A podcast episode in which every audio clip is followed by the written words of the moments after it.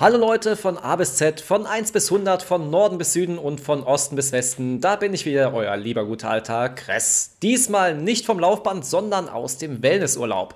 Und ich bin auch heute nicht allein, sondern begrüße direkt den lieben Jörg. Guten Morgen! Guten Morgen! Wellnessurlaub. Bist du heute auch so entspannt wie ich? Äh, ja, ich habe gerade vor mich hingesagt, Wellnessurlaub. Äh, das, das ist ja mal neu, aber Sportler brauchen ja auch mal Entspannung und Erholung. Äh, ich bin genauso entspannt wie du. Äh, stelle jetzt mal mein Glas Orangensaft zur Seite und dann lass uns starten. Das freut mich. Ich habe übrigens ganz viel aus dem Kurzurlaub mitgebracht. Einerseits eine Buchvorstellung, andererseits ein paar Entweder-Oder-Fragen und auch unseren Studiogast, den ich gleich aus dem Hut zaubern werde. Und vielleicht hat der Jörg ja auch heute noch die Promi-News für uns, da ich aufgrund meiner Abwesenheit nämlich in dem Thema heute raus bin. Aber zuvor kommen wir zu unserem heutigen Sponsor. Jörg, magst du diesen heute mal ansagen? Unser heutiger Sponsor ist die AHAB Akademie. Die AHAB Akademie bietet euch viele spannende Online-Kurse aus allen verschiedenen Themen. Ihr könnt dort wählen und ihr habt sogar einen Gutscheincode, den ich jetzt nicht mehr parat habe, der euch aber äh, einiges erspart. Nicht nur Ärger und äh, einiges weitere, sondern äh, auch ein wenig Geld spart. Die AHAG wie komme ich auf Akademie? Äh, die AHAC Akademie bietet euch zudem Lustiges und Spannendes zugleich. Und wenn ihr wissen wollt, was Chris und ich demnächst machen, dann bleibt einfach weiter dran. Den angekündigten Rabattcode haben wir selbstverständlich in der Videobeschreibung verlinkt und auch die Internetseite steht da. Schaut doch da einfach mal rein und es geht weiter mit der Folge. Ja, Chris, äh, du hast gerade bei der Einleitung gesagt, du warst im Urlaub. Richtig. Ähm, dann möchte ich die Hörer nicht weiter auf die Folter spannen. Wo warst du? Ich war in Frankfurt, beziehungsweise ein Vorort von Frankfurt, im Taunus, und habe mich da mal ja, ein paar Tage lang verwöhnen lassen und habe selbstverständlich da auch ganz viel Sport gemacht, war jeden Tag schwimmen und im Fitnessstudio, was dabei war. Und ja, es war aber sehr, sehr erholsam und viel in der Sauna gewesen und einfach, ja, es war wirklich zu empfehlen. Hast du nicht von Wellness gesprochen und jetzt sagst du äh, Sport? das, das, passt das zusammen? Ja, für mich schließt sich das absolut nicht aus. Ich würde ungehalten, wenn ich mich nicht bewegen kann. Deswegen, ja, brauche ich das in meinem Wellnessurlaub ebenfalls.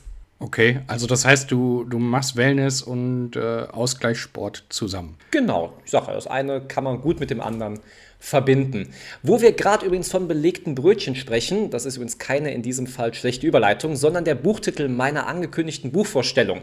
Das Buch heißt Wo wir gerade von belegten Brötchen sprechen und ist die Biografie von Jochen Busse. Es erzählt von seinem Werdegang und wie er zu dem Entertainer geworden ist, der er heute ist, welche Person er auf dem Weg kennengelernt hat und was er da so alles erlebt hat. Für die Leute, die vielleicht interessiert sind, ebenfalls in dieses großartige Buch. Ich habe es wirklich sehr genossen, es zu lesen. Bin noch nicht ganz fertig, aber bis jetzt ist es sehr unterhaltsam. Ähm, sich ebenfalls etwas einzulesen, haben wir auch da die ISBN in der Videobeschreibung verlinkt. Jochen Busse, ähm, sollten wir vielleicht für die Jüngeren nochmal erklären, ähm, war ein oder ist ein deutscher Entertainer, Fernsehmoderator und hat solche großen Shows wie Sieben Tage, Sieben Köpfe ins Leben gerufen. Ja, obwohl ins Leben gerufen, das war ja eigentlich die Show von Rudi Carrell. Korrekt, danke schön. Und, äh, aber er hat sie moderiert und ich habe auch früher als Kind immer gedacht, das wäre seine Show. Aber ja, er ist auf jeden Fall daher sehr, sehr bekannt geworden. Ähm, hast du gewusst, äh, fällt mir dabei gerade ein, wir ergänzen uns ja heute wieder blendend, ähm, hast du äh, gewusst, dass Rudi Carrell ähm, viele Shows äh, entwickelt, entworfen und gestaltet hat? Ich habe momentan in meiner YouTube-Timeline immer mehr Sendungen von ihm oder kriege auch immer, wenn ich irgendwas lese, auch da immer mehr mit, was er alles gemacht hat. Also ich wusste zwar, dass er die eine oder andere Show hatte, aber so viele war mir dann noch nicht bewusst. Ja, es ist äh, Wahnsinn. Also, ähm, ich habe mich vor einiger Zeit mal damit beschäftigt, aber ja. wir können da gerne mal einen separaten Podcast zu machen, denn Rudi Carell. Der Rudi Carell Podcast, okay, auch schön. Äh, äh, ist ja durchaus Kult und ja. ähm, in letzter Zeit gerät er immer mehr, ähm, naja, ich will mal sagen, aufs Abstellgleis. Ja. Viele kennen ihn heute nicht mehr. Er ist ja jetzt auch schon ein paar Jahre tot. Aber nichtsdestotrotz, mich hat er durch meine Kindheit begleitet. Und ähm, ich finde, ihm zu Ehren sollten wir das mal angehen. Äh, wir machen mal so ein Special. Ja, oh, ich jetzt Fall. einfach raus äh, und dann werden wir das mal sehen. Aber wo du schon bei Frankfurt bist und ähm, wir einen, einen passenden Gast haben, darf ich auch noch kurz äh, von, von Frankfurt erzählen. Aber klar doch. Denn ich war ja auch vor kurzem in Frankfurt und ähm, ja, ich bin ja dann auch immer derjenige, der sich gern mal auf, auf die Reise begibt. Mhm. Und ähm, ein, ein Teil dieser Reise war diesmal das, das Senckenberg-Museum. Okay. Für die Leute, die Senckenberg nicht kennen, das war einer der großen Naturforscher. Und in Frankfurt gibt es da ein Museum. Sehr schön gemacht. Äh, am Eingang warten schon Dinosaurier, also auch durchaus was für Kinder. sehr cool. Ist richtig cool aufgearbeitet, muss man sagen. Ähm, es sind mehrere Abteilungen gemacht. Ja. Man wird so durchgeführt, sage ich mal.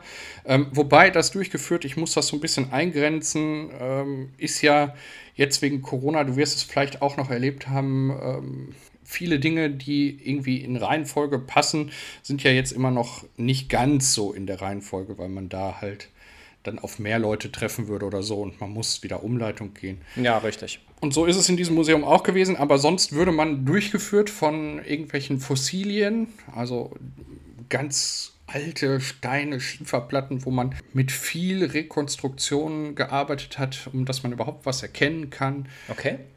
Richtig interessant gemacht. Und dann geht es weiter über die Geschichte der Vögel Riesenabteilung Vögel, ausgestopfte Vögel. Da kann man erstmal sehen, wie wundervoll die Natur das Gefieder gestaltet. Total schön. Geht weiter über die Säugetiere hin zu den Meeren. Dann haben sie Riffe ausgestellt, ähm, haben einen Riff nachgebaut. So sieht es aus bei Tag, bei Nacht. Und dann kommt dieser Aha-Moment. Wie sieht ein Riff aus, wenn der Mensch eingreift und man sieht ähm, ja. Seepferdchen schwimmen mit Q-Tips im Schwanz und ähm, ja, irgendwelches Plastikgemüll da rumliegen. Ja. Ähm, Finde ich gut, dass sie sowas mit reinbringen. Und mein persönliches Highlight war gar kein Tier in dieser Ausstellung, sondern äh, ja quasi ein, eine, also weg von Dinosauriern, die auch cool sind, mega cool. Ne? Ja, ähm, wären wohl meine Highlights in diesem Museum. Ja, man, man sieht Riesenknochen und so. Nee, das war es gar nicht. Also mein Highlight war ein, ein, eine Scheibe von einem Baum, okay. die an der Wand lehnte. Und dieser Baum ist 50 nach Christus gepflanzt worden. Okay. Und im Jahr 2014 gefällt worden. War es ein Mammutbaum? Die leben doch auch so lange. Ja, das, das, das wird sowas gewesen mhm. sein. Ich habe vergessen, was es für eine Art war, aber okay unglaublich faszinierend und die haben das aufgearbeitet und an diesen Jahresringen haben die beschriftet, was wann war und okay. äh, da fiel das Römische Reich, da war dies, da war das. Äh, richtig cool gemacht. Jeder, der in Frankfurt ist, ähm, geht dahin. Absolute Empfehlung. Ähm, wirklich schön, immer wieder zu sehen. Naja, Hört sich wirklich sehr, sehr spannend an. Ja, wie sieht es denn aus mit den anderen Promis? Gibt es da heute spannende News? Spannend äh, ist es von A bis Z. Äh, du kannst es dir nicht vorstellen, wie spannend. ähm, ein, ein Highlight jagt das andere.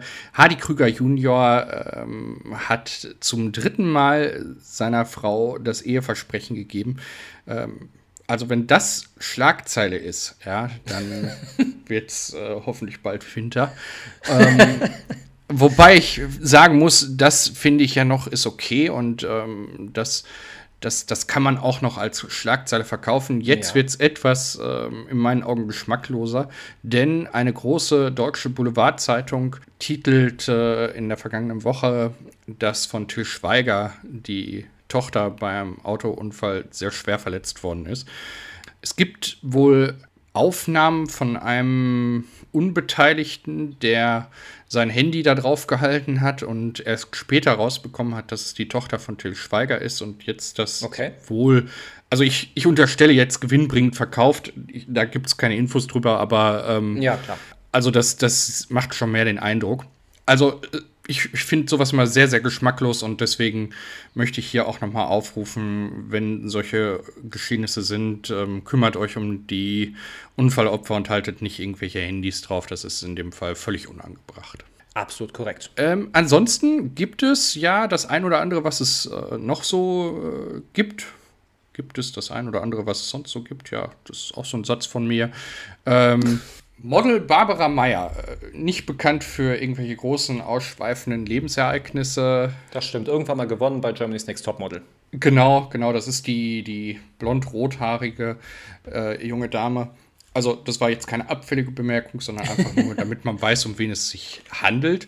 Äh, ist jetzt in einem J-Lo, also Jennifer Lopez Kleid von Versace gesehen worden. Okay. Auch da die Frage, ist das titelbedürftig? Also ich merke schon, die Promi-News sind äh, wahnsinnig spannend heute. Es, ist, es, es haut dich vom Sockel. Ähm, also du hast nichts verpasst in der einen Woche. Sehr schön. Äh, von daher alles tiptop, weiter so wie äh, gehabt. Wie ich ja schon angekündigt habe, habe ich heute mal wieder ein paar Entweder-Oder-Fragen für uns. Diesmal von einer Internetseite, auf der es 25 verschiedene Entweder-Oder-Fragen gibt. Und ich weiß nicht wirklich, ob die jetzt was taugen oder nicht. Einfach mal schauen. Und ich suche die auch gar nicht selber aus, sondern ich dachte mir, ich frage einfach mal dich, Jörg, dass du mir eine Zahl von zwischen 1 und 25 nennst. Und diese Entweder-Oder-Frage nehmen wir dann. Oh, jetzt hast, du, jetzt hast du mich aber erwischt. Eine Zahl zwischen 1 und 25 war das. Korrekt, genau. Ich nehme die 7. Die 7. Nicht die 3. Würdest du lieber dein Leben lang hungrig oder durstig sein? Puh, das ist eine schwere Frage. Ja, deswegen dachte ich mir, kann man ja darüber gut mal reden. Also. Äh, da, ich im, da ich ja im Moment Ja. Ähm, nichts schmecke und nichts rieche, Mhm. würde ich, glaube ich, sagen, hungrig würde mir nicht so wehtun, als wenn ich Durst hätte. Okay. Wobei, wenn ich aber an meine Situation in letzter Zeit denke, wo ich dann dachte, oh, jetzt geht der Zucker runter, Ja. und da das Trinken nichts nützt, puh, das, Alter, ist so schwer. Also ich weiß, ich werde sehr unleidlich, wenn ich Hunger habe. Dann werde ich wirklich, ja, sehr ungehalten und bin sehr gereizt. Und ich glaube, wenn ich das auf lange Zeit hätte, würde ich wahrscheinlich wenig soziale Kontakte noch beibehalten. Ich weiß nicht, ob das beim Durst auch so ist. Glaube ich weniger. Also wahrscheinlich würde ich dann sagen, dann lieber eher durstig. Auch wenn das sicherlich kein schönes Gefühl ist. Ich würde jetzt aber wirklich zu Hunger tippen. Okay. Also ich würde lieber trinken wollen. Ja gut. Dann haben wir mal eine, eine Sache, wo wir mal nicht komplett einer Meinung sind. Ja, Aber ich mache es für die Umwelt um mich herum. Das ist, glaube ich, äh, besser Ja. auf jeden Fall. Magst du uns noch eine Zahl nennen? ja, sehr gern. Ähm, dann machen wir doch mal, äh, ich nehme die drei. Die Nummer drei. Da heißt die Frage: Würdest du lieber nie deine Heimatstadt verlassen oder jeden Monat umziehen? Jeden Monat umziehen ist auch Auf jeden Fall klingt das sehr stressig. Also ich hasse Umzüge. Ich meine, wenn das jetzt ein Unternehmen machen würde für mich und ich müsste nicht jedes Mal packen, dann würde ich vielleicht das sogar nehmen. Ja, aber das steht da ja nicht. Also dann würde ich. Ich glaube, ich würde lieber hier bleiben. Also du fühlst dich wohl da, wo du momentan wohnst und Ja. als Heimatort. Ja. Da ich momentan auch wieder in meinen Heimatort gezogen bin äh, und ich mich auch wahnsinnig wohl fühle. Ich meine, das heißt ja nicht, dass man nicht in Urlaub fahren kann. Ja, bleibe ich auch in meinem Heimatort wohnen. Dann sag du doch jetzt mal eine Zahl. Ich bin gespannt, welche Zahl du dir aussuchst und welche Frage es dann dazu gibt. Ich gebe zu, ich habe die Fragen wirklich noch nicht gelesen und ich sage jetzt einfach mal die 17. Einfach so aus dem Bauch heraus. Hau raus. Und die Frage lautet: Alleine ins Kino oder alleine essen gehen? Definitiv Kino. Warst du schon mal alleine im Kino? Ähm, nein, war ich noch nicht, aber ich glaube, es ist unangenehmer, wenn du allein beim Essen sitzt Ja. und dich alle so irgendwie blöd anstarren, so im Sinne von, oh, der ist alleine hier. Äh, Im Kino ist, glaube ich, gar nicht so das große Problem, denn es ist ja die meiste Zeit dunkel. Ja. Also ich muss sagen, ich war mal allein im Kino, weil es war ein Film, den sonst keiner mit mir gucken wollte und dann bin ich halt alleine da rein. Und ich wollte mir deswegen nicht den, den Genuss des Filmes nehmen lassen. Und alleine essen, ich habe da auch mal so ein Graus vor, auch wenn ich schon mal allein im Urlaub war. Das heißt, da bin ich dann auch gezwungen gewesen, auch alleine essen zu gehen. Nach ein paar Tagen gewöhnt man sich dran, finde ich. Aber es ist so, dass ich immer so denke, ja, alleine Kino macht mir auch weniger aus. Wie du schon sagst, interessiert eh keinen da drumherum. Aber ich glaube, das mit dem alleine essen gehen spielt uns sowieso nur in unserem Kopf irgendwie, dass es seltsam ist. Das ist so. Ich glaube ja. Mach noch mal eine zweite. Das ist spannend. Okay, dann nehme ich doch mal die 24. Auch hier einfach mal so aus dem Bauch heraus. Nie wieder ein Dessert essen oder nie wieder ausschlafen. Ja. Ähm, Jetzt bin ich gespannt, ob wir einer Meinung bei rauskommen. also Dessert hat sehr viel mit Genuss zu tun. Absolut, Also für mich zumindest. absolut. Ähm, Dessert ist für mich, ich bin absoluter Süßfreund. Ich okay. liebe Desserts, Kuchen und alles, was drumherum ist. Ähm, ich könnte auf ein Hauptgericht verzichten, wenn es ein richtig gutes, geiles Dessert gibt. Äh, aber da kommt auch wieder das rein, was ich gerade sagte. Ähm, da ich nichts schmecke und nichts rieche, ah, ja, okay. habe ich ja im Moment nur die Konsistenz des Desserts. Und das ist, ja. wie man so schön sagt, nicht mehr so dieser, ja, darf ich das hier so sagen, Foodporn. Äh, also, ja, ich, ich, ich schmecke einfach das nicht mehr so. Also, mich, mich spricht das nicht ja. mehr an, weil ich nur noch auf die Konsistenz achten kann.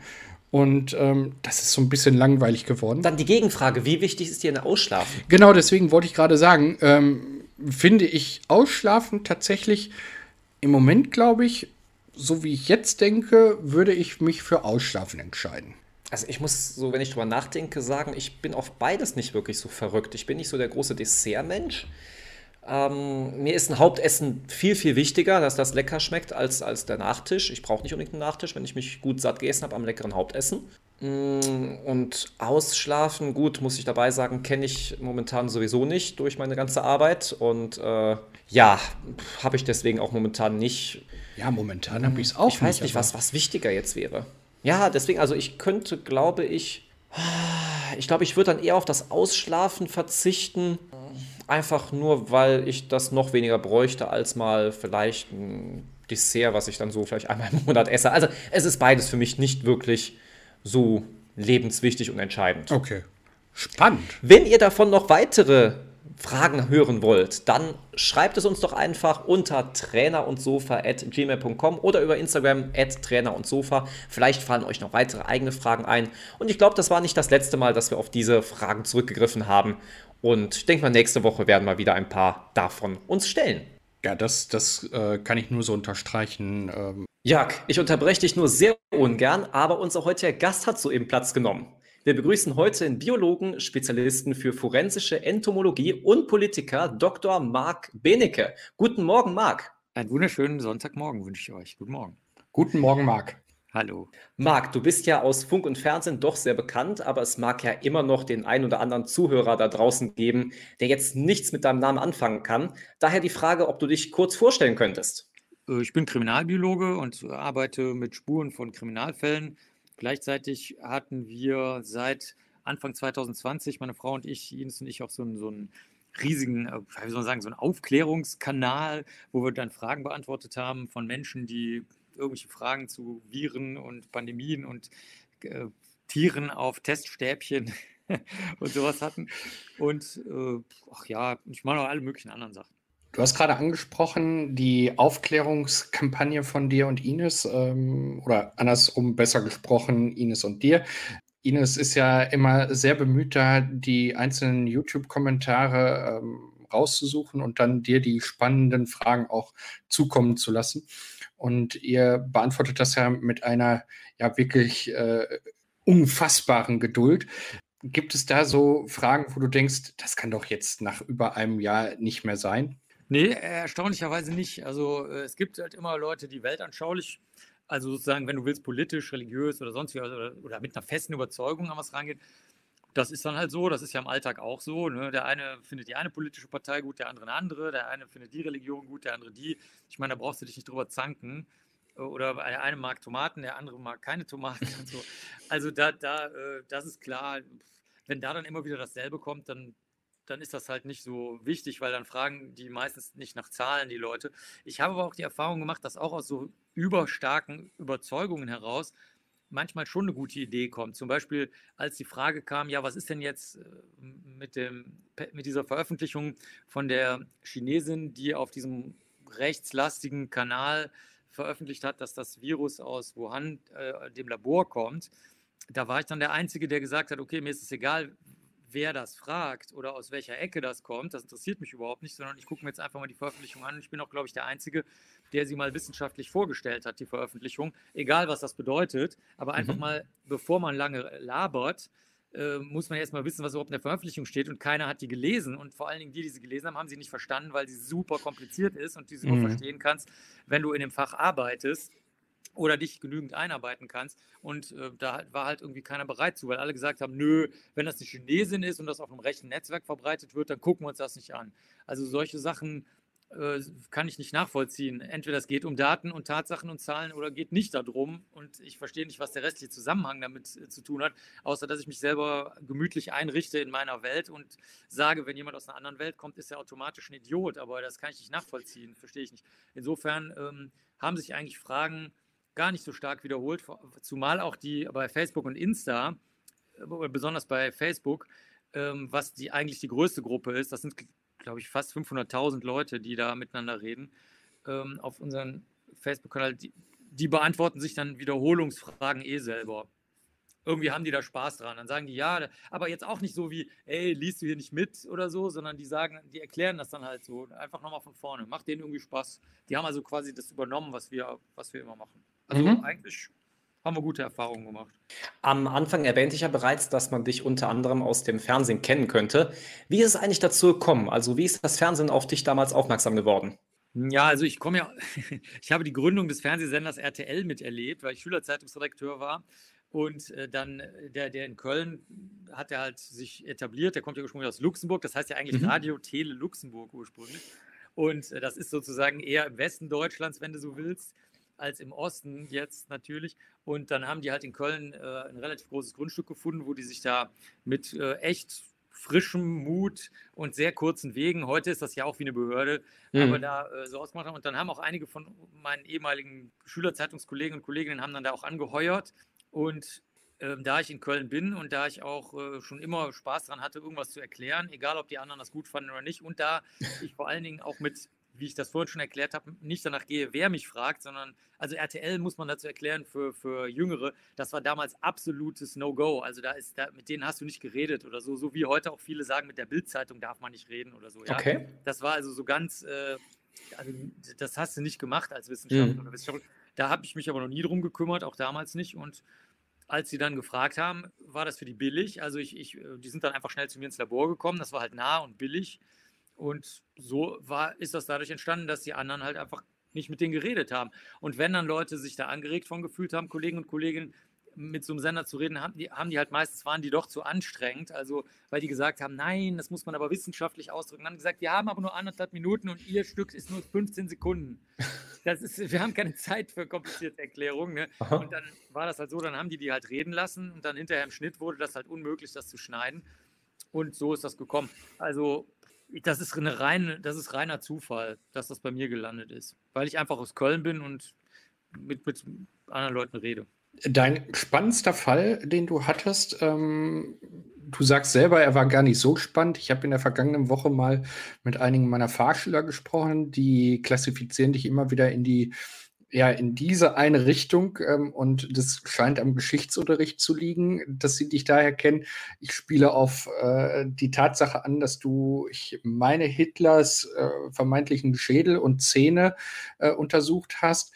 Für dich, du hast es selber in einem Interview gesagt, war es gar nicht so spannend, denn es war ein Ablauf wie ganz normal. Du musstest da ähm, verschiedene Dinge beachten. Ähm, ich glaube, da war das Fernsehen auch mit dabei. Ähm, was war für dich denn wirklich der spannendste äh, Fall oder das spannendste Geschichte, die du so erlebt hast? Sind alle gleich spannend. Also wir, wir sind wirklich sehr im Team sehr offen, so wie ihr das vorhin jetzt ja auch schon mit, mit den Fernsehsachen und so weiter gehört habt und den Impfsachen und all Corona-Zeugs und so. Ähm, also es gibt eigentlich, es gibt nur spannende Fälle. Ich meine, so wie es auch nur spannende Menschen gibt. Also dass da so die, die Vorstellung, dass Menschen in Wirklichkeit langweilig oder doof oder sonst was sind, das, das ist halt eine gemütliche Vorstellung, dass man dann selber halt irgendwie aufregend, spannend oder sonst was oder klug oder sowas wäre, aber das ist halt Bullshit. Mhm. Also deswegen, wir hören den, den Leuten zu, wenn die uns hier Fälle erzählen. Also das kann, also ich kann ja mal ein Beispiel sagen, wo, wo, wie sich so ein langsamer Fall anschleicht und jetzt hat er noch keinen weiter interessiert. Da sagt die, ja, ich muss anonym bleiben, weil das ist eigentlich eine Familiengeschichte. Und ich habe hier so ein kleines Fläschchen gefunden, das kommt vom Opa, der war bei der SS und ich vermute mal, da sind Drogen drin. Und habe ich gesagt, ja, okay, gut, können Sie ja mal schicken und ähm, müssen wir mal sehen, ob das finanzierbar ist. Also alle Leute wollen ja, dass wir gratis arbeiten. Das ist irgendwie so, auch irgendwie so eine, so eine weiß ich nicht, wo das herkommt. als, als ob der Bäcker Brot jeden Tag. Und naja, jedenfalls habe ich dann aber gesagt, ja gut, das ist in dem Fall aber mal interessant und habe einen Schnelltest gemacht. Dann waren das auf jeden Fall, das waren schon mal Opiate. Dann habe ich gesagt, gut, das können wir aber jetzt aber nochmal ohne Schnelltest machen. Also ich habe so einen Multitest gemacht, du mhm. direkt zehn verschiedene Substanzen testest. Und das ist auch voll angeschlagen. Und dann stellte sich hinterher heraus, dass es tatsächlich Opium ist, was der, der Opa da in so einem Glasfläschchen von SS hat. Und da habe ich dann so versucht, ein bisschen mal nachzufragen, warum sie das jetzt eigentlich so interessiert. Ich meine, was ist, what's the, ich meine, wer interessiert das? Ich meine, die hatten zwar eh alle auf, auf Crystal Meth, also auf Pervitin und ähm, ich meine, bei Hitler sieht man es dann, opiatabhängig war der, Gö der, der Göring, der Goebbels, äh, weiß ich nicht, was mit dem los war, aber äh, vielleicht war das Alkohol oder so, aber ich meine, die waren eh alle total substanzabhängig und da dachte ich mir so, was ist denn jetzt da familiär so interessant, aber da hat sie dann, das kann ich jetzt nicht erzählen, aber es ist halt, da geht es meistens um so Lügenmärchen, so wie bei Vaterschaften auch. Also so, ganz, mhm. ganz, klar ist, dass irgendwie in der, irgendein Soldat im Krieg Geschlechtsverkehr einvernehmlich mit irgendwem aus der Familie hatte für Schokolade, Zigaretten oder sonst irgendwas oder Liebe. Mhm. Und natürlich ist er dann wieder in sein Heimatland gegangen, der männliche Soldat. Und dann war das Kind da und dann hat das ganze Dorf halt sich geschworen, nie wieder eine Silbe darüber zu reden. Und das zieht sich aber doch durch die Generationen, weil das halt bestimmte Stimmungen erzeugt und so. Und das sind jetzt alles so Stories, die sind jetzt hören sich jetzt vielleicht nicht so spannend wie Serienmord und irgendwas anderes an und berühmte Politiker und Politikerinnen, aber für mich ist das alles gleich spannend. Oder wir haben auch viele so, ähm, oder das ist eher meine Sache, das würden die anderen im Labor hier nicht so machen, aber das mache ich gerne so, weinende Ikonen, da sagen immer alle, ja, Ikonen weinen nicht. Und dann sage ich, ja, aber sie hat ja geweint. Ich weiß jetzt nicht, warum, warum sagst mhm. jetzt, es gibt's nicht? Ich verstehe das nicht. Wir haben ja ein Foto davon, dass da was runterläuft. Also ja, das muss ja gefälscht sein. Dann sage ich so, ja, okay, aber du warst doch jetzt gar nicht dabei. Warum, wo, was ist denn das jetzt hier für eine Technik, einfach zu sagen, ich weiß schon, dass das Bullshit ist. Und äh, das, das kann ich nicht hinnehmen. Ne? Also entweder wir testen es oder wir halten die Klappe. Mhm. Und so, da habe ich auch sehr, sehr viele schöne religiöse Wunder schon untersucht hat auch groß keinen interessiert, aber ich habe sehr gute Erfahrungen auch gemacht, auch mit religiösen Leuten, die dann sagen, ja, okay, dann wissen wir jetzt ja, was das deiner Meinung nach ist. Und dann sage ich so, nee, das ist keine Meinung, das ist eine Messung. Also das, ich, weiß, ich weiß, was das jetzt ist für ein Öl, was da runtergelaufen ist oder was, dass das Leitungswasser aus eurer Leitung war. Das kann ich ganz genau, sicher, hundertprozentig gerichtsfest beweisen. Mhm. Und dann sagen die aber, naja, ach ja, aber in der Religion, da spielen andere Sachen eine Rolle. Jetzt äh, jetzt habe ich Süßigkeiten gekauft, komm, jetzt lass uns doch Süßigkeiten essen und Kaffee trinken. Und dann sage ich so, okay, gut, dann essen wir jetzt Süßigkeiten und Kaffee. Also so läuft das bei uns ab. Alles ganz offen und, und freundschaftlich. Okay. Du hast ja nun schon einiges in deiner bisherigen Karriere erlebt und erreicht, wovon andere aus deinem Gebiet vielleicht nur zu träumen wagen. Gibt es noch irgendwas auf deiner Agenda, was du noch gerne machen würdest? Also irgendwas, was du, ja, was du dir noch, noch wünschen würdest, was noch in deiner ganzen Vita vorkommen könnte? Nö, ist mir egal. Also, was auch passiert, passiert. Du kannst eh nicht mhm. wissen, was am nächsten Tag passiert. Ne? Ich meine, es gibt Leute, die das. Ich habe eine Freundin, mit der habe ich gerade äh, geemailt, die hat gesagt, sie geht jetzt, die ist jetzt auch wie ich, schon was älter, ne? sie hat gesagt, sie geht jetzt nur noch vor die Tür, wenn sie gut unterhalten wird. Dann habe ich gesagt, ist ja ein Ding. Du weißt also, was passiert, wenn du vor die Tür gehst. Weißt du schon vorher, bevor du vor die Tür gegangen wirst. Erstaunlich. Da, da müsstest du mal ein, ein Buch oder so drüber schreiben oder eine Webseite machen. Also, ich war ich habe eher den Eindruck, dass man nie weiß, was passiert, wenn man irgendwas macht, wenn man aus dem Bett aufsteht. Aber ähm, so, äh, deswegen, keine Ahnung, was passiert. Es ist mir echt egal. Ich meine, du hast ja auch immer noch ein bisschen Spielraum, das zu steuern. Ich meine, wir forschen ja auch. Ich meine, das ist natürlich auch immer alles unbezahlt, aber was soll's. Ich kann dir mal ein Beispiel sagen. Das, das ist ein schönes Beispiel. Mhm. Ähm, ich habe für die Linien Society of London, das ist die älteste aktive biologische Gesellschaft der Welt. Da bin ich schon ganz lange Fellow, nennt sich das, also so eine bestimmte Art von Mitglied, so die höchste Sorte Mitglied, die es da gibt. Und ähm, dann haben die gesagt, ja, wir haben jetzt Insektenwoche von der Royal Entomological Society, kannst du nicht für uns von der Lenin Society als Gastbeitrag dann was machen mit Insekten auf Leichen oder so? Dann habe ich gesagt, ja, okay, na gut. Äh, hm, wird aber aufgezeichnet, hm, darf ich Leichen zeigen oder nicht? Dann, jetzt habe ich da so ein bisschen sagen wir mal, ein Fingerspitzengefühl für, aber ganz sicher kann man auch nicht sein, was du zeigen ja. kannst, was nicht. Dann habe ich gesagt, okay, komm, wir machen es jetzt mal so, wie ich es denke. Könnt ihr hinterher immer noch löschen. Die Leute, die live zugeschaltet waren, die, die wissen ja, was kommt, das, weil ich das vorher sage. Und wenn ihr es dann ins Netz stellt und der Meinung seid, ihr müsst eine Warnung davor machen, könnt ihr eine kleine Warnung davor machen. Und wenn mhm. nicht, dann nicht so. Naja, jedenfalls, dann hatte ich auf dem Tisch ein Buch liegen, weil meine Mitarbeiterin, die Tina, hatte vorher bei der Konferenz der Europe der, der Europäischen Gesellschaft für forensische Entomologie für Insekten auf Leichen mitgemacht. Und hat, da hat eine Kollegin, die Olga Sivell, hat erzählt, unheimlich viele Insekten sind falsch bestimmt. Sie hat einen neuen Insektenbestimmungsschlüssel bei der Royal Entomological Society gemacht, auch in London. Und dann habe ich den bestellt. Und an dem Tag, an dem ich jetzt meinen Vortrag gehalten habe, lag der neben mir. Und dann habe ich aus so einem Reflex raus, also wirklich, das war überhaupt nicht geplant, habe ich einfach gesagt, so ja, bla bla bla, Insekten bestimmen ist ja voll schwierig, aber jetzt gibt es einen neuen Schlüssel und habe den so in die Kamera gehalten. Und, und mehrmals. Einfach so, weil ich den total gut finde, den mhm. Schlüssel. Kurz darauf kriege ich eine Mail vom Chef der Royal Entom äh, der, der, nicht der, der Chef der Zeitschrift, das ist so eine entomologische Fachzeitschrift, eine sehr, sehr alte. Der hat gesagt, hör mal, ich habe gesehen, du hast den Schlüssel von der Olga Sivell in der Hand gehabt, den Insektenbestimmungsschlüssel. Das ist was hochspezialisiertes, ja. Die Auflage davon ist vielleicht 500 oder so, ja. Okay. Kein Mensch braucht das. Also wir schon, aber jetzt nicht die Welt. Und ähm, da hat er gesagt, willst du nicht eine Rezension schreiben? Dann habe ich gesagt, ja gut, kann ich machen, aber dann schreibe ich die so, wie ich sie will. Also ich kann die jetzt nicht so dröge schreiben. Dann haben wir uns ganz viele alte Insekten genommen im Labor, mhm. von alten Fällen, so ab 2003. Die sind total vermatscht und dreckig und so. Haben geguckt, ob wir die mit dem Schlüssel bestimmt kriegen. Hat geklappt. Meine Mitarbeiterin war Feuer und Flamme, die liebt Insekten bestimmen und Insektenschlüssel. Wir haben auch viele Jahre lang selber unseren Schlüssel selber gemacht, was sehr, sehr viel Arbeit war. Und jetzt habe ich da das erste Mal in der Geschichte dieser Zeitschrift eine, eine, eine sagen wir mal, eine peppige Rezension über Insektenbestimmungsschlüssel geschrieben. Und so geht das bei uns den ganzen Tag. Also das, das geht den ganzen Tag so hin und her. Irgendwas ja. passiert immer und du hast keine Ahnung, wann und warum. Du kannst, wir wollen es auch nicht steuern. Also ich, ich will es überhaupt nicht steuern. Mir ist es lieber, es fließt wie Wasser da lang, wo es halt gerade mhm. lang fließt, das Wasser, und dann hat es die Sache. Marc, wir haben äh, bestimmt noch 100.000 weitere Fragen und ähm, wir könnten uns hier auch ähm, noch bestimmt zwei, drei Stunden unterhalten. Wir möchten deine Zeit nur nicht äh, unnötig in, in Beschlag nehmen. Ähm, aber weil wir auch immer so offen von Anfang an im Podcast mit Corona umgegangen sind und es ja auch äh, Spezialfolgen über Corona gibt, uns, ist, ähm, uns liegt sehr am Herzen, dass wir darauf hinweisen, dass wir nur in eine verantwortungsvolle ähm, Normalität in Anführungsstrichen zurückkehren können, wenn geimpft wird. Könntest du ähm, vielleicht ganz kurz ähm, erstmal die Unterschiede nochmal erklären für unsere Zuhörer. Impfstoffe, da gibt es ja immer wieder dieses, ähm, dass der AstraZeneca-Impfstoff halt schlechter dasteht als äh, BioNTech. Ähm, und dann vielleicht aus deiner Sicht nochmal erklären, warum es wirklich wichtig ist, dass wir ähm, geimpft werden.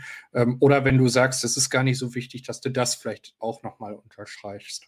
Ja, also ohne Impfen ist es so, wie du sagst, äh, ist, ist das Wirtschaftliche, darum geht es ja eigentlich, äh, Zusammenleben der Menschheit in diesem Fall, das, das, muss man sich mal auf der Zunge zergehen lassen, wirklich der Menschheit nicht mehr möglich. Ähm, ich, ich bin in sehr, sehr vielen Ländern, Namibia, Philippinen, Vietnam, äh, Kanada, Kolumbien, Peru, Schweiz, Österreich, alles Mögliche. Und ich sehe auch wirklich die verschiedenen Sichtweisen, die die Menschen anhand ihrer wirtschaftlichen Verhältnisse dort haben. Und ähm, die armen Länder, ähm, die sowieso schon kaum Zugang zu den, sagen wir mal, ja, gut ausgebildeten Menschen haben, ne? das ist ja die Grundlage von allem, medizinisch, sozial, mhm. kulturell und so, die trifft das natürlich jetzt in, in ganz besonders dummer Weise, weil denen natürlich jetzt noch mehr die Leute weglaufen werden, die sowieso schon weglaufen und dann in andere Länder gehen und da ihr Glück suchen, weil die jetzt halt auch einfach nicht sterben wollen oder so. Das heißt also, mein Dreh zu allem anderen, was jetzt hoffentlich eure Hörerinnen und Hörer wissen, ist vor allen Dingen, wenn, wenn wir eine gerechte Welt wollen, in der auch die Menschen oder die Länder oder die Regionen die es so gibt, äh, überhaupt noch, sagen wir mal, sich selber selbst unterhalten können, dann müssen die Menschen dafür gesund sein, Bildung haben können und dann den ganzen Rest durchführen können. Wasser, Strom, wirtschaftliche Dinge. Und das wird, das geht nicht, wenn die Leute halt tot sind oder alle das Land verlassen oder ähm, äh, die sich da um sterbende Verwandte nur noch kümmern müssen, ohne zu wissen, ob sie selber dann überleben äh, und die ganzen Geldströme für die Leute zusammenbrechen, dann, dann ist einfach alles vorbei. Und die reichen Länder können sich vielleicht da irgendwie durchpushen, aber wir haben es ja gesehen bei den Masken, bei den Impfstoffen, bei vielen anderen. Wenn die armen Länder mal ähm, böse werden und sagen, ja, dann kriegt ihr jetzt aber keine Masken, keinen Impfstoff mehr von uns, fickt euch, dann sind die reichen Länder auch ganz schön aufgeschmissen. Mhm. Natürlich werden die jetzt heutzutage Methoden finden, das dann durchzusetzen, notfalls einfach durch sehr viel Geld. Aber ähm, der Tag kann kommen, wo das auch nicht mehr funktioniert. Und deswegen ist die Impfung die einzige Möglichkeit, den Laden am Laufen zu halten, wirtschaftlich und mit allem anderen, was da dran hängt. Also unabhängig von allem, was ihr jetzt wahrscheinlich sowieso schon in der Sendung mal besprochen habt. Und äh, die Unterschiede zwischen den Impfstoffen ähm, waren so, dass Astra tatsächlich ein bisschen mehr so Nebenwirkungen, auch besonders bei der Gabe hatte. Ich habe es auch bekommen. Ich war auch total am Arsch. Mich hat echt der Dampfhammer umgehauen. Meine Frau hat dann gesagt, weil du so ein gutes Immunsystem hast, ne? deswegen reagierst du so stark. Ja, okay, whatever. Aber ähm, das war schon äh, hart und ähm, hat mich allerdings auch bei anderen Impfungen schon so äh, mitgenommen. Mhm. Und BioNTech ist natürlich die sexiere Sache gewesen. Ne, da hat man gesagt, das ist, das ist zielgenauer, das können wir schneller auf neue Mutationen zuschneiden und so. Und jetzt hat sich herausgestellt, zu unserer aller Verblüffung, dass es besser ist, die, diese Mischimpfung zu machen. Erst Astra, dann BioNTech. Weil, wenn du nur BioNTech nimmst, geht das Immunsystem sehr, sehr scharf auf diese sehr, sagen wir mal, deutlich ausgeprägten Merkmale. Und es ist besser, wenn es ein bisschen chaotischer ist, wie bei Astra, dass, dass du eine bisschen breitere Immunreaktion hast. Ähm, da hätte ich vor zwei Monaten noch keinen Pfifferling drauf gegeben, dass das so ist. Also ich hätte gewettet vor zwei Monaten, dass Astra ausstirbt und es halt dann nur noch diese ähm, mhm. äh, reinen Erbsubstanzimpfstoffe gibt, aber ist halt ja. nicht so gekommen. Deswegen würde ich sagen, eine absolut unerwartete Lektion, die wir da gelernt haben in den letzten Wochen und total geil. Also ich denke, die Kombination macht's und selbst Johnson Johnson und diese ganzen Einmalimpfstoffe haben, finde ich, schon ihre Stärken, weil ich arbeite mit Obdachlosen und, und hänge da rum bei irgendwelchen Projekten oder unterstütze die Helfer und Helferinnen, dass die irgendwie mhm. ein bisschen mehr Aufmerksamkeit kriegen. Und ich meine, ich sehe die Leute, die sind halt psychisch oder durch Substanzen oder beides, sind die halt nicht in der Lage, da irgendwie ein vernünftiges Kalendarium zu halten. Ja. Da sind Leute dabei, zum Beispiel hier in Köln, einer, den, den kennen jetzt vielleicht Leute, die hier in Köln schon mal mit Obdachlosen haben, der, der ist Elvis der, der ist auch immer, mit dem kann man ruhig und freundlich reden. Der, der, der ist auch, der sieht aus wie so ein Cowboy, so ein bisschen, hat so einen Cowboy-Look. Ähm, total nett und man merkt aber, dass er nicht in geschlossenen Räumen leben kann oder mhm. Beziehungen mhm. nicht gut aufrechterhalten kann. Den Rest kann man sich schon dazu denken, wo das wohl herkommt. Und für den und den, den ganzen Kumpels und Kumpelinen von dem sind halt einmal Impfstoffe super. Also so gesehen, die Vielfalt macht's. Kommen wir nun langsam leider zum Ende des Interviews. Am Ende unseres Interviews bekommt aber unser Gast von jedem von uns immer noch eine Abschlussfrage gestellt. Meine lautet Trainer oder Sofa. Wie sieht bei dir so ein typischer Sonntag aus? Verbringst du ihn lieber auf dem Sofa oder bist du eher der sportliche Typ, den es zum Sport treibt? Also ich habe kein Sofa noch nie gehabt. Oh, doch, doch, ich hatte mal ein, ein irgend so ein altes, das habe ich dann aber schon verschenkt vor, weiß ich vor 15 Jahren. Ähm, nee, äh, keine Ahnung, Sport kann ich auch nicht leiden. Also ich fahre halt mit dem Rad, ich habe ja keine, ich, ich kann ja Autos auch nicht leiden, deswegen fahre ich immer Rad. Äh, meine Frau sagt, das ist Sport genug. Ich habe keine Ahnung, was, ich kenne mich nicht aus mit Sport, aber äh, meine einzige Berührung war früher, ich habe meine Doktorarbeit über Urin äh, gemacht ähm, von, von gedopten Sportlerinnen und Sportlern bei den Olympischen mhm. Spielen in Atlanta. Das ist schon sehr lange her. Ansonsten weiß ich nichts über Sport. Also, keine Ahnung für uns ist ja jeder Tag gleich. Also ich arbeite ja, ich arbeite ja jeden Tag gleich. Also wir machen das so, wir stehen so meistens um neun auf oder so, weil wir bis zwei Uhr nachts arbeiten und dann geht das halt jeden Tag so, 365 Tage im Jahr. Also insofern, keine Ahnung, ich weiß nicht, was ich auf dem Sofa oder im Sport machen sollte. Also keine Ahnung, was das, was das soll. Auch eine schöne Antwort.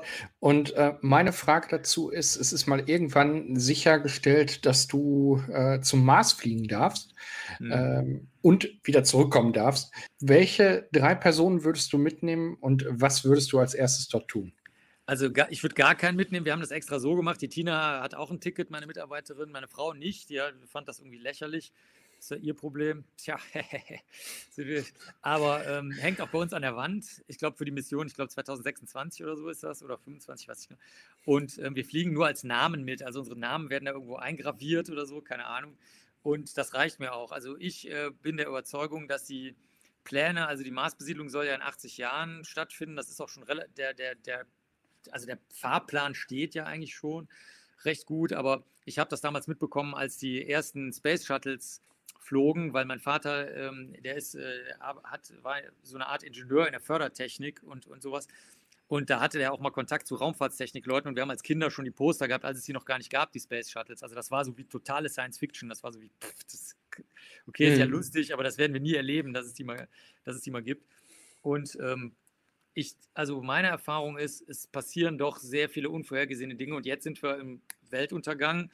Also wir, ich weiß nicht, ob ihr das wisst, der brasilianische Urwald ist mittlerweile ähm, CO2-Verbraucher ähm, geworden. Also der, der, der also der, also oder, wie soll ich sagen, nicht Verbraucher, das falsche Wort. Also der, der Regenwald, der eigentlich das CO2 aufnehmen sollte, ist jetzt mittlerweile, wenn du den ganzen brasilianischen Regenwald nimmst, ist er, trägt er zum Klimawandel in schlechter Weise bei, weil CO2 rauskommt, also mehr CO2 rauskommt. Wir haben, ähm, es gibt zwei Berichte, den der Gupta-Report äh, von, äh, von britischen Finanzministerium und von den Vereinten Nationen sind zwei große Berichte rausgekommen, die auch sagen, es gibt keine Möglichkeit mehr. Die letzte Konferenz, auf der, wir, auf der ich war vor ein paar Tagen, da, äh, das wusste ich auch nicht, da haben die Kollegen gesagt, alle Kipppunkte sind überschritten. Wir sind, wir sind jetzt in diesem Moment im Worst-Case-Szenario und ähm, also nicht so wie werden wir morgen sein, sondern sind wir jetzt. Ne? Und das wusste ich alles gar nicht. Also besonders das mit dem Worst-Case-Szenario, das war mir überhaupt nicht klar. Und deswegen, ich weiß nicht, warum wir auf den Mars fliegen sollen. Also das ist unmöglich. Dass, also nach dem wissenschaftlichen gemessenen Stand der Dinge heute werden wir, wird uns die Welt um die Ohren fliegen. Wir haben noch genau neun Jahre um, äh, also wir haben noch neun Jahre CO2-Budget. Da, dabei ist aber noch nicht mit einberechnet, dass die ganzen Kipppunkte 2020 überschritten wurden und 2021. Also insofern sehe ich da, äh, ich weiß nicht, wie man für 80 Jahre im Voraus planen will, wenn, wenn es im Moment so aussieht, als ob wir spätestens in neun Jahren den einen Katastrophenfall haben, den sich niemand auch nur vorstellen möchte, obwohl er bereits in allen diese, in diesem Jahr erschienenen überstaatlichen oder staatlichen Berichten drinsteht. Also insofern da brauchst du dir keine Gedanken darüber machen, wen du mitnehmen willst zu Mars oder sonst irgendwas. Das ist alles, das ist alles Quatsch, wirklich. Also es ist kompletter Nonsens. Über diese Tatsachen sollten wir vielleicht noch mal in einem anderen Kontext reden, ähm, was ja durchaus auch sehr, sehr spannend ist, aber da würde ich dir dann noch mehr Vorbereitungszeit für gönnen. Für heute danke Da brauche ich mich nicht vorbereiten, also das ist nicht das Problem. äh, dann lass uns doch einfach noch mal treffen und ja, dann äh, machen wir das so. Äh, für heute danke ich dir. Ähm, ich danke deiner Frau, dass sie dir die Zeit gegeben hat, äh, heute mit uns ähm, zu kommunizieren. Deiner Mitarbeiterin danken wir auch. Wünschen dir einen schönen Sonntag und das letzte Wort hat bei uns wie immer Chris. Genau, wir wünschen dir weiterhin nicht nur einen schönen Sonntag, sondern auch ganz viel Erfolg für deine weitere Karriere. Den Link zu deiner Instagram-Seite haben wir in der Videobeschreibung verlinkt. Und ja, bleibt mir nichts anderes mehr zu sagen, als habt noch ein schönes restliches Wochenende. Ja, das wünsche ich euch auch und euren Hörerinnen und Hörern. Tschüss. Dankeschön. Tschüss. Mega spannend, muss ich sagen. Und das wird sicherlich nicht das letzte Mal sein, dass wir Marc zu Gast haben werden.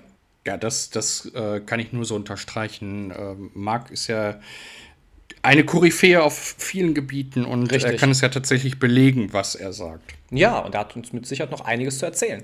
Was genau. steht bei dir denn heute noch so an? Äh, bei mir steht heute so an, dass ich meinen O-Saft austrinken werde, dass ich äh, okay. mein äh, Croissant weiter genießen werde und eigentlich einen ganz ruhigen Sonntag mache. Ich werde heute ein bisschen lesen, äh, werde mal dies und das machen und ja, ansonsten die Zeit genießen. Was steht bei dir so an, wenn ich schon so gefragt werde? Ach, bei mir steht heute wirklich auch nicht mehr wirklich was an. Ich bin ja heute erst zurückgekommen und morgen geht es bei mir auch dann wieder ganz extrem los. Kurse ohne Ende, die anstehen. Aber dann bleibt mir jetzt auch nichts anderes mehr übrig, als dir noch ein schönes Wochenende zu wünschen, wie auch unseren Hörern. Und ich freue mich jetzt schon wahnsinnig auf nächste Woche. Ja, ich freue mich auch, dich wieder zu hören ähm, und freue mich, euch mit in unser Geschehen zu nehmen und wünsche euch auch einen schönen Restsonntag. Bis dahin, ciao, tschüss. Macht's gut. Ciao.